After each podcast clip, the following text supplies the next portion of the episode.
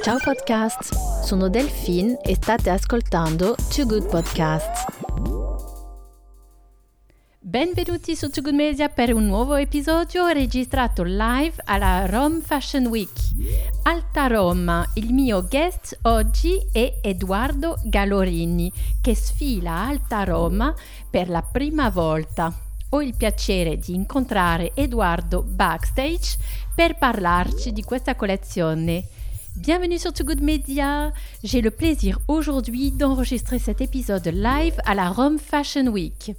Euh, Too Good Media est un média invité pour couvrir durant 4 jours les défilés de la Rome Fashion Week et enregistrer des épisodes podcast en trois langues avec les designers invités au showroom d'Altaroma et également à défiler.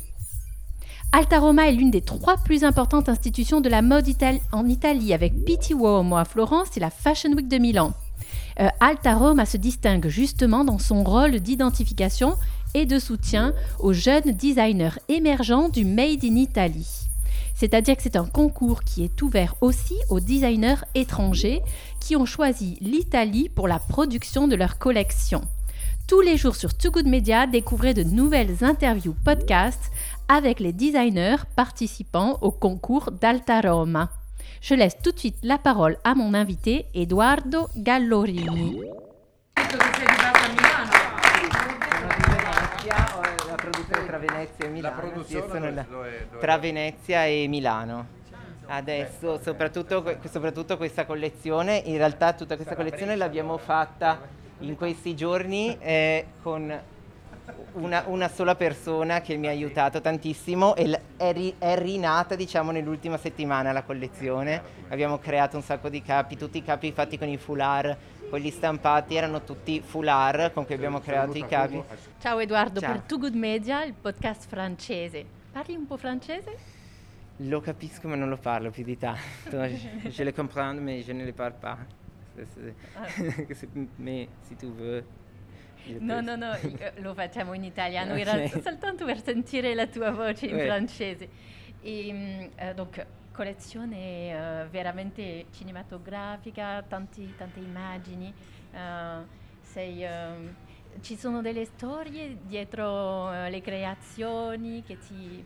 Sì, ci sono sempre queste reference, ogni collezione nasce come fosse un film. Come fosse Quindi un film. ci sono sempre delle muse che sono delle attrici e cambiano a seconda di ogni collezione. Appunto in questa, come dicevo, è Mariangela Melato in eh, Travolti da un insolito destino, è Tilda Swinton in A Bigger Splash e Catherine Deneuve. Esatto, quindi eh, donne eh, borghesi altolocate, ma anche molto indipendenti, molto libere, mo- con dei caratteri molto forti.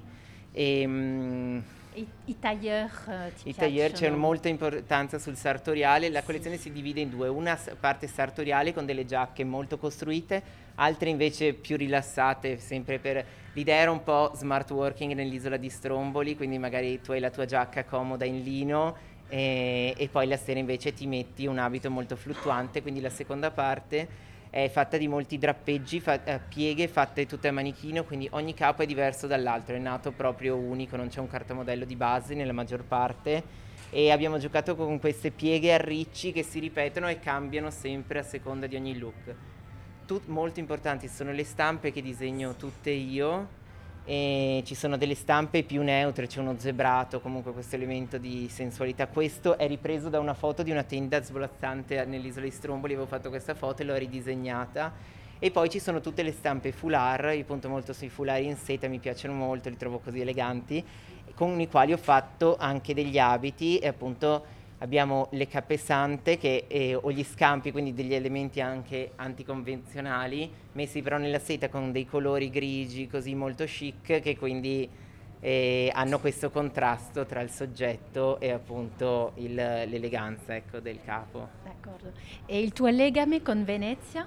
Venezia, io sono di Venezia e Venezia è sempre presente sia nelle stampe comunque nei richiami, ma è presente a partire dal logo eh, che ehm, è ricreato con questo quadrato attorno e con questo font che è proprio ripreso dalle scritte delle- nelle calli di Venezia dipinte sul muro e, e quindi richiama proprio questo. In più gran parte della produzione si svolge a Venezia e, e, c'è un legame sempre molto forte comunque con il glamour decadente di Venezia, il suo legame anche stesso con il cinema e quindi importantissimo. Okay. Un aspetto molto più adulto, molto più aristocratico a cui magari abbiamo messo questi caftani più larghi che ci ricordavano appunto Mariangela Melato. E questa è una reference di Catherine Deneuve nel film La Cagna di Marco Ferreri con Mastre- Marcello Mastroianni in cui lei arriva in quest'isola abbandonata con questo taglier bianco immacolato di Saint Laurent e mi è piaciuto questa reference perché comunque nelle mie collezioni c'è sempre una giacca bianca, dalla prima da quella dell'università di Laura, quindi mi piace mantenere questo ricordo.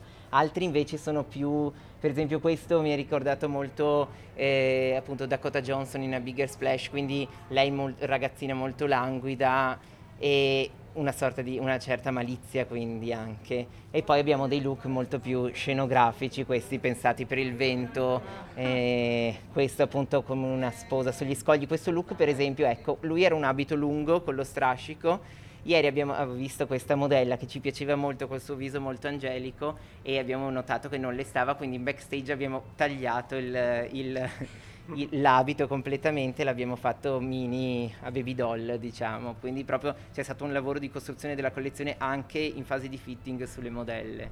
Ah, proprio per rispecchiare i loro caratteri, come, esatto, anche lei aveva questa attitude molto da ragazzaccia, diciamo, quindi aveva questi, questi due completi, proprio come fossero, le abbiamo vestite come fossero dei personaggi di un film e che rispecchiasse il loro carattere. E come mai Alta Roma?